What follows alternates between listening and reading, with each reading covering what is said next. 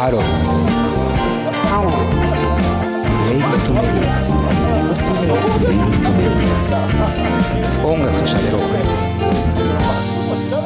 レディオ DTM さあというわけで、えー今回は3ピースバンドの魅力を完全燃焼ということで、えーやっていってますけども、えー金子さんとマンチュ改めてよろしくお願いします。お願いします。えー今の選曲の3曲は、えー海外編ということで、えーニルバーナのスメルス・ライク・ティーン・スピリット、えー、G なのかな ?GXX、オン・ホールド、えー、ザ・ポリスで Every Breath You Take という3曲をお送りしました。えー、1曲目と3曲目は、イントロドンでもいけるやつ、いけるやつですねい。けるやつ。全世界の人がイントロドンでいけるやつですね。えー、まあ、ザ名曲。これだから意外だなと思うかもしれませんけど、ポリスが3ピースバンドっていう、ああ、なるほど。うん。なんか、うん、いイメージで聞いてなかったかもしれないですね、正直。なあ。うん。これはね、もしかしたらそういう人いるんじゃないか。ポリスが3人だったんだ。で、ニルバーナはね、なんていうかこう、要はビジュアル的にさ、もはや、えポスターになったりとかさ、あの、いろんなところでニルバーナの3人は見るじゃないですか。うん、で、まあ、カート・コバーンが亡くなっちゃってるっていうのもね、うん自殺で亡くなっちゃってるっていうのもありますから、ちょっとこう、鮮烈なこう印象をやっぱり音楽キッズたちに残してるんで、まあそういう意味では、えー、3人っていうのはまあ代名詞なのかなと思いますけど、多分、全世界でこの3ピースバンドランキング、えートップ10とかやったら、このニルバーナとポリスは入ってくるんだろうなっていう感じも。入ってきちゃうね。うん えーハイスタも頑張ってほしい。けどね。ハイスタは入ってこないかな世界で。全世界でやったら難しいっすね。俺らの1位なんだけどなっていう。いやーね我々としては、でもそこにはユラ亭もいますからね。そうね。むずいね。えー海外でもね、評価されてるという意味では、ハイスタマユラ亭もうん。ね、評価されてますよ。ね、評価されてますよね。全然関係ない話ですが、ゆらゆら帝国に関してはね、えー僕の大好きな DFA レコードというね、えージェームス・マーフィーっていう人がやってるレーベルから、えーなんと日本人初でリリースもしてますからね。これは LCD サウンドシステムってバンドをやってる方ですけど。えートリビアとしては、えー僕がやっていた4ピースバンドのレコーディングを金子さんにやってもらいましたが、えーその時参考資料として渡したのが LCD サウンドシステムのアルバムですね。全然、スリーピースでもないしね。全然関係ただない。のトリビア。いらないトリビア。トリビア中のトリビア。に二兵 ですけども。えー、ちょっとじゃあ触れていきますか。まあ、ニルバーナから行くか。うん。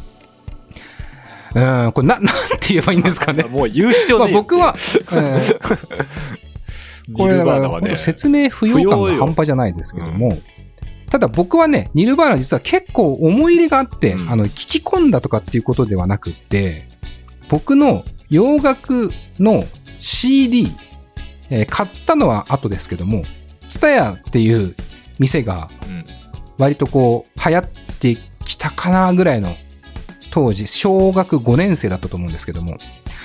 で、あの、家でね、あの、MTV みたいな、あの、なんとチャンネルっていうか、番組があって、それを NHK の BS かなんかで見てて、そしたらこう1位で、スタジオライブ映像でニルバーナのこの曲が流れていて、まあ洋楽トップ100みたいな番組だったかな。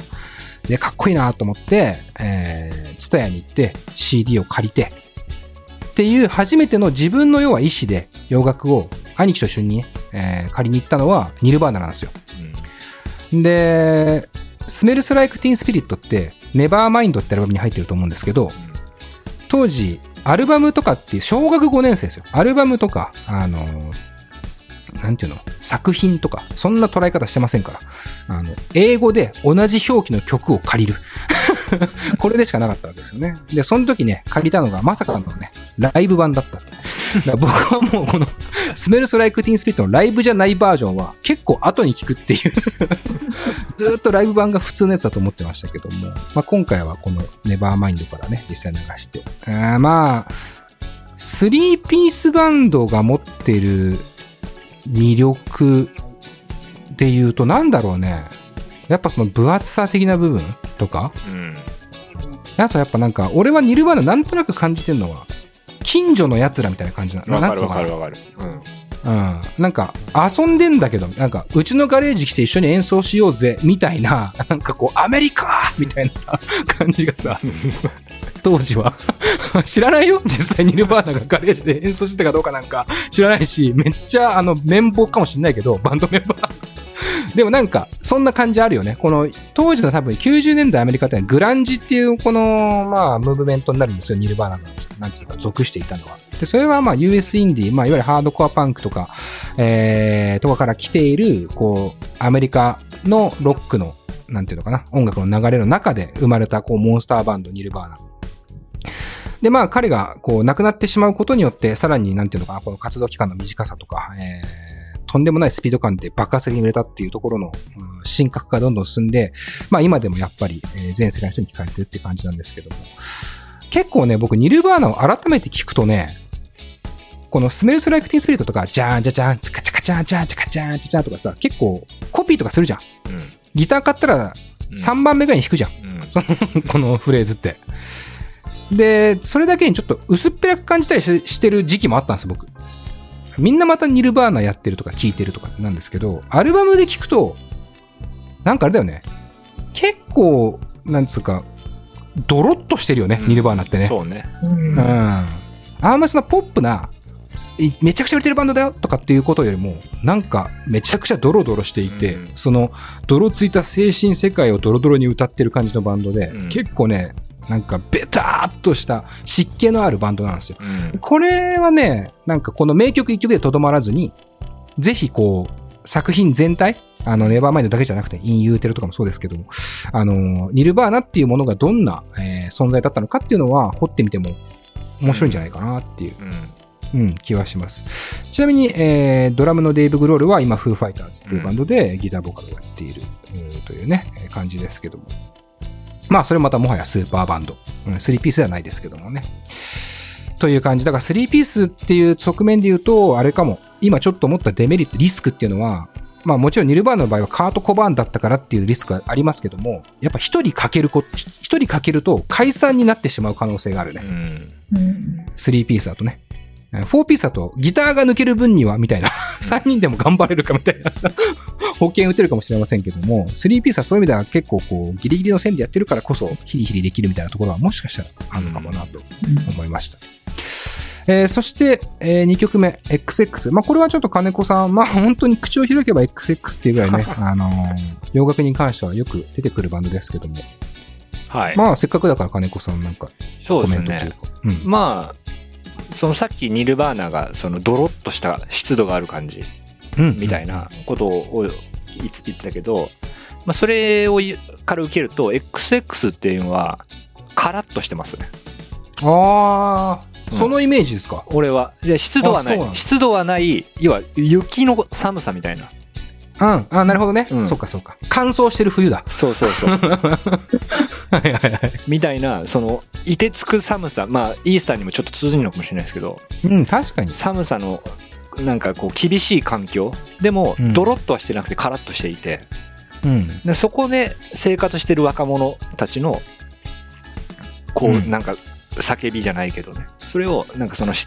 そのカラッとした環境に合ってる感じで出てるのがすごく僕は好きでうん。うん。で、うんまあ、今回はまあちょっと分かりやすく歌あった方がいいんじゃないみたいなのがあったんで割とこれは新しめのアルバム「ICU」というアルバムの中から「オンホールド」っていうあの、はい曲を選んだんですけど、うん。うん。うん。まあ、これはね今までのその並びの中で異質ですこのバンドに関しては、なぜならドラムベースボーカルギターギターボーカルなのかベースボーカルなのか分かんないけどそういうんじゃないです、うん。うん。えっ、とギターボーカルベースボーカルあとなんかいろいろやるやつっていう まあ、そうですね。いろいろやるやつが一番やばいんです。そうそうそう でまあなんか分かりやすく言うとだから DJ みたいなのもあったりリズムマシンみたいなのもあったり、みたいなまあそれだけじゃないんでいろいろやるやつになっちゃうんですけどうん。なんかそういう3ピースの形もあるよねみたいなのもあってうんちょっとうん。イレギュラーとして選ば選ばせてもらったっていう感じですねうん。なるほど。まあ、まさにこう、3ピースの可能性というね、えー話でしたけども、本当にそうで、えーなんとなくこうドラム、ベース、ギターのこのトライアングルかっこいいんですけど、まあ、ね、それこそ時代がどんどん進んでいって、えー出せる音、えー合う音、そして実験的に重ねる音っていうのがどんどん変わってきて、J、あの、こう、XX に関してはね、そのバンドっていう形態を取りながらも、でそしてこのなんか、イギリスの、僕はなんかこのイギリスの冷たさというか、うん。あーある意味湿度も感じたりもすることはあるんですけども、さっき言った金子さんのカラッとした、こう、いてつく寒さっていうのもすごいわかるなと思う、えーバンドではあって、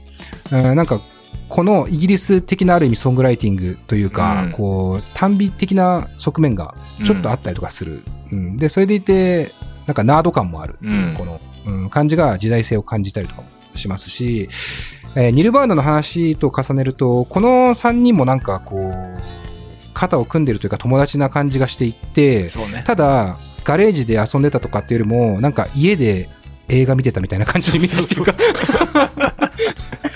室内感ある。すごいんだよね。とかっていうのを、なんか中学生ぐらいからやってるような感じの3人が、うん、イメージとして浮かぶかなという。しかもこの、このオンホールドっていう曲は特にそうなんですけど、うん。まず XX ってギボーカル2人いる、男女2人いるんですけど、うん。2人ともめちゃくちゃ歌の感じいいんですよ。いいよね。うまいしう、んその味がある、めちゃくちゃ。うん。色気もあるし、ナード感ももちろんあって、めっちゃいいのに、このオンホールドって曲に関しては、そこもありつつ、サビはサンプリングっていうところが、うん。うん。うん。またおしゃれ。まあ、このあたりがまさにね、うんこう、時代をどんどんどんどんね、うん進んでいくことによって音楽の表現の、うんまあ、幅広さとか、ちょっとこう、意外性みたいなところをね、そううん。その辺の多分、こう、首謀者が、さっきいろいろやってるって言ったジェイミうん。ー。えーこれはジェイミー XX っていう名義でも、えーソロ作品を出してるんで、ぜひね、それも、うんまあ、それはもう思いっきりクラブミュージックではありますけども、僕は、そっち系のアーティストっていうと、あれ、ちょっと薄っぺらいですけども、いわゆるクラブダンスミュージックのアーティストの中ではトップ級に好きな、うんえージェイミー XX。これもね、ぜひ皆さん聞いてみてほしいなと。最近で、あれか、ロミーも、ロミーね、この間紹介しました。ソロ出してる。うん紹介しましたよね、うん金子さんがね、うんぜひね、これは皆さん、XX 聞いてみてください。えー、マンチ XX はどうだった？うーん。なんかもう私、ニルバーナの印象が強すぎて、ああ、持ってかれた？ちゃったなって感じがちょっとあいすいません。つら持ってくんだよな。うんちょっと曲、曲じゃ、瀬戸り間違えたかもしれないです。え、あ、でも、いずれにせよ、うん。だろうな、スリーピースとは思えないうん。な？うんおみたいなのってすごい、こそのこの3つのバンドに関してすごい感じて、はいはい。なんだろう、巧みさっていうの、うんなんかそこら辺が、やっぱ海外ってすげえんだなっていうのをちょっと感じました。うんうん。まあ、確かにね、日本でいう3ピースっていう印象と、全世界に向けた時の3ピースっていう印象は、まあ、幅自体は間違いなく広がるよね。うんねという感じはすごいするなと思いますね。で、まあ、最後、あですね、えーこの曲で最後の選曲になるって感じが、えーストレンジャーシングスかって話ですけども。えーザ・ポリスの Every Breath You Take ですね。まあ今言ったように、ネットフリックスのストレンジャーシングスのね、えーアイスボールかな最後の、えーシーズン1かな最後のシーンで。本当に、えー巧みに使われている楽曲。この話はよくしてますけども、この歌詞を、うんえーうまいこと、ストレンジャーシングスの話に照らし合わせるという、なんか、えー大喜利みたいな使い方してましたけども、まあそれがまた80年代の舞台のドラマで使われるからこそ、えーより意味が出てくるという意味では、このザ・ポリスのこの曲も、えー80年代の曲ですよね。80何年 ?83 年とかですか？うん。 Every Breath You Take。まあ、なんすか？ね。まずイントロから一個ずつ掘っていきたいぐらいですけども。うーん。一撃ですね。うん一撃ノックアウトです。ノックアウトだね、これは。うん。この、トゥントゥントゥントゥントゥントゥントゥントゥンの8音でもう涙出てる可能性ありますね。いや、でも絶妙なんだよ。あの、ほんとね、絶妙ですよね。うんその、この曲のイントロの、あの、アルペジオとも言えない、あうの、んギターでコーラスがかかって、うん、っていう、あのね、ギターのフレーズは、偉大だなと思いますね。えー、皆さん、このメンバーとかもね、ご存知だとは思いますけども、ポリスはまあ、スティングっていう人がいて、この人は、えーベース、えーもやるし、まあ、全員何でもやるんだけど。スチュワート・コープランドがいて、アンディ・サマーズがいるっていう感じなんですけども、このギターを作ったやつ誰か知りませんけど、最強ですね、本当にね。うん音作りからして。ただ、面白いのは、このポリスってこの曲がやっぱ一番有名だと思うんですよ。うん。ただ、バンドとしてはね、まあ、パンクなんですよね、僕の中では。パンクバンドの中で出てきたようなイメージがあるので。まあ、なんていうの？スリーピースの可能性を追求し続けたっていうところは、まあ、曲を聴いただけでもわかるんじゃないかな。うん。うん、と思いますね。最初の、あのアルバムとか聞くと全然違うテイストなので、あこれポリスなんだって驚くかもしれませんけど、70年代とかで聞くとね、すごいね、全然違いますよ。本当に。で、これはあの、シンクロニシティっていう本当に最後のうん。アルバムなのかな？うん、っていう感じなので、えー、まあ音楽性もどんどん80年代にこうフィットする形でも、えーどんどん合っていたのかなと思いますけど。で、まあこのメロディーうん。ですよね。最強。最強っすねう。ん。誰でも書けそうなんですけどね。うん、誰でも書けそうなんだけどね。なんでこんなにすごい曲になったんでしょうかね。まあ僕もね、Spotify で再生回数トップ10に入るかもしれませんね。うんまあちょっとストレンジャーシンクスの影響も色濃いですけども。金子さんもこの曲はなんか思い入れはあるんですか？ポリスに関して。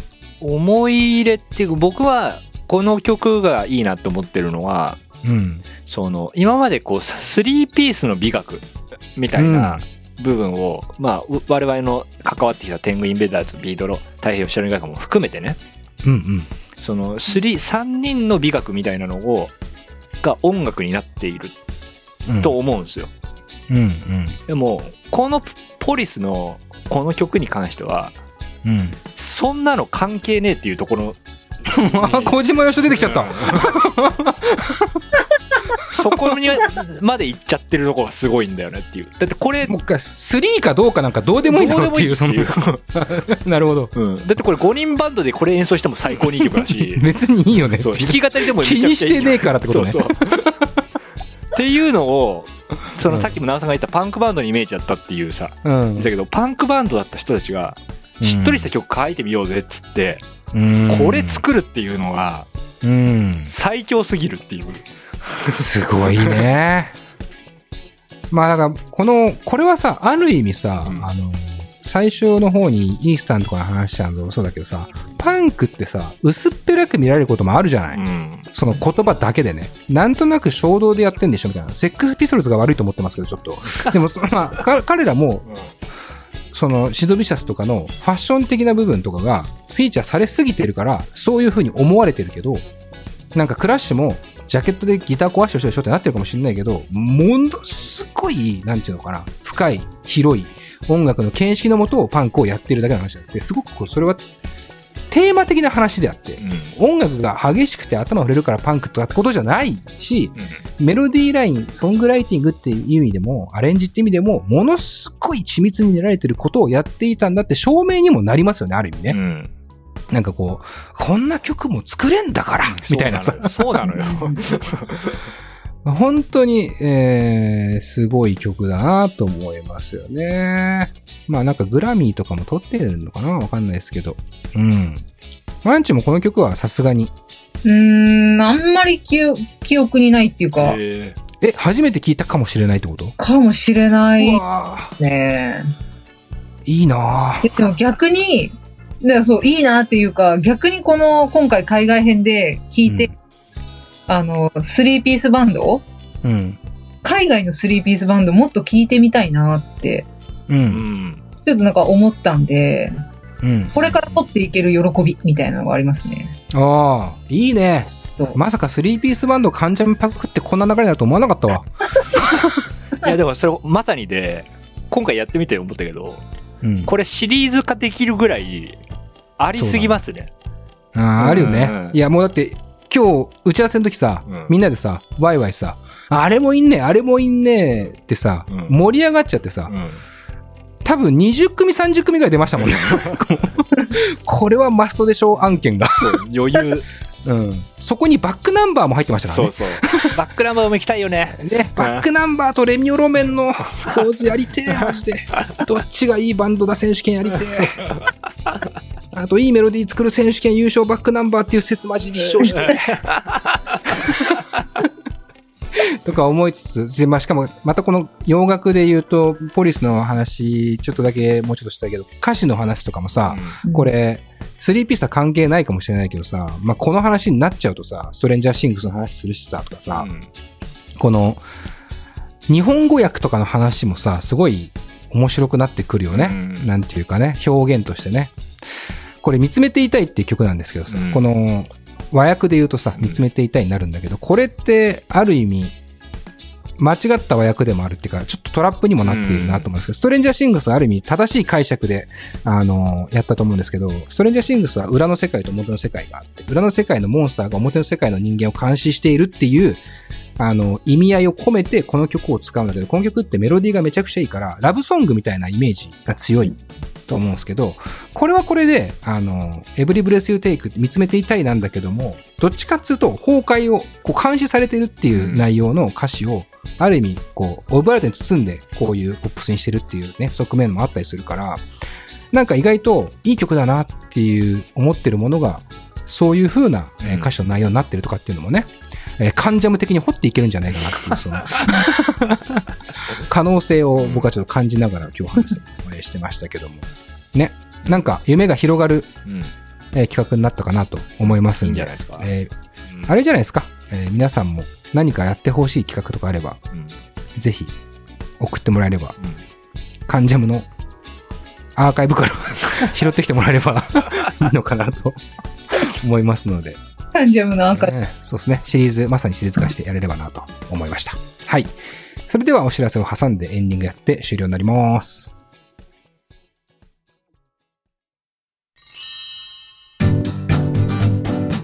現在レディオ DTM では番組で流す CM スポットの枠を販売しております毎月3万件を超えるアクセス数がある音楽番組を使って効率的にイベントの告知や企業 PR などをしてみませんか？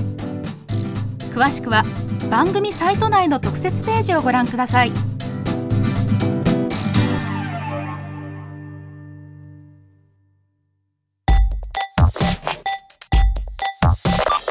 音楽と喋ろう。レディオ DTM さあ、というわけで、えー今日は、えー、カンジャム様よりですね、えー、スリーピースバンドの魅力を完全燃焼というね、企画をしっかりとパクらせていただきまして、えーやらせていただきました。なんか、すげえ面白かったと思うんですけど、よかったっすよね、今日ね、なんかね。いや、なんか、レディオ DTM を始めたじゃない？はい、はい。2009年に。2009年にね。うんえで、途中でずっとこういうことをしたかったはずなんですよ。えうん、うん。うん。でも、ポッドキャストだし流せないからできないよねって諦めてたことを、なんか今やってる感じがすごいしました。ああ、そうっすね。うん。当時はね、その、スポティファイとかなくてね、あの、みんなすべてのバンドにね、許可を取ってね、うん。うん。紙で契約を交わしてね、あの、やってたメディアなので、えー、でもずっと話してましたよね。確かに金子さんとも、あのそれこそ太平洋知らない楽団と宇多田ヒカルを同じテーブルに並べて話がしたいんだようん。と。えーそれが我々のこう、理念であるみたいな話をね、なんとなくこう、えー雑にしてましたけども、でもできてるじゃん、今日。ねそういう意味では、今日は太平洋知らない楽団とザ・ポリスが同じテーブルに並んで、そうよ。3ピースといううん。テーブルに並んで、うん、これだけ広く話せるっていうのは、まあ、これもある意味、今日我々も3ピースですけども、普段は4ピースなんですけども、えー、なんかこう、時代の進化とともに、我々もこう出せる音が変わってきてるのかなという感じもね、感じながらやらせてもらいました。なんか、本当にね、青春の話とかあんましないですけども、その辺も今日は金子さんと、まあ、ある意味共有してる音楽でもありますから、話ができたのが嬉しかったし、マンチュ全体を通していかがでしたか？で、今回は、その、うんスリーピースバンド特集みたいな感じだったけど、えなんか、くしくも、ナウさんと金子さんのえうん。青春とレディオ DTM の歴史みたいなところ、確かに。触れる部分だったんで、うんうんうんだから非常になんかこう、熱量が、二人の熱量がすごくてですね、おうおう。なんか、おお圧があるぜって思いながら、うんえー参加してました。なんか、褒めてんのか嫌がってんのかわかんないけど、圧がすごいっすね。圧すごい。圧がすごい。いや、だからすごい、だから、うんなんだろうな、私もその青春共有したかったなっていう、あらちょっと悲しみ？ああ、なるほどね。みたいなのがあったかなって感じ。なるほど、なるほど。大丈夫ですよ、まんちゅう。まだまだ我々青春真っ只中なんで。ね誰が青春が終わったって話はしてないですか？ら。まだ青春なので。ねまあ、これから私が、ハイスタとか、うん。もっと触れ合っていけたらなっていうそうだね。うん。感じですね。たくさんの音楽を共有していければ。ここだからね、岩橋くんが入って、さらにこう世代のうん違いが出てきてっていう風になりたいから、もうスリーピースバンドっていう企画だけでも、うんうんえーまだまだ、えーもう本当に一部、うん中の一部なので、また岩橋くん含めて、えーやれればなと思っておりますので、今後お楽しみにって感じですね。で、また次回ももしかすると、カンジャムの企画をパクってる可能性は ありますけどありも、ますけどね。えーまあ、お楽しみにという感じで、えー今週は以上でよろしいですか？はい。はい。今週は以上になります。えーまた来、また次回お会いしましょう。佐藤直でした。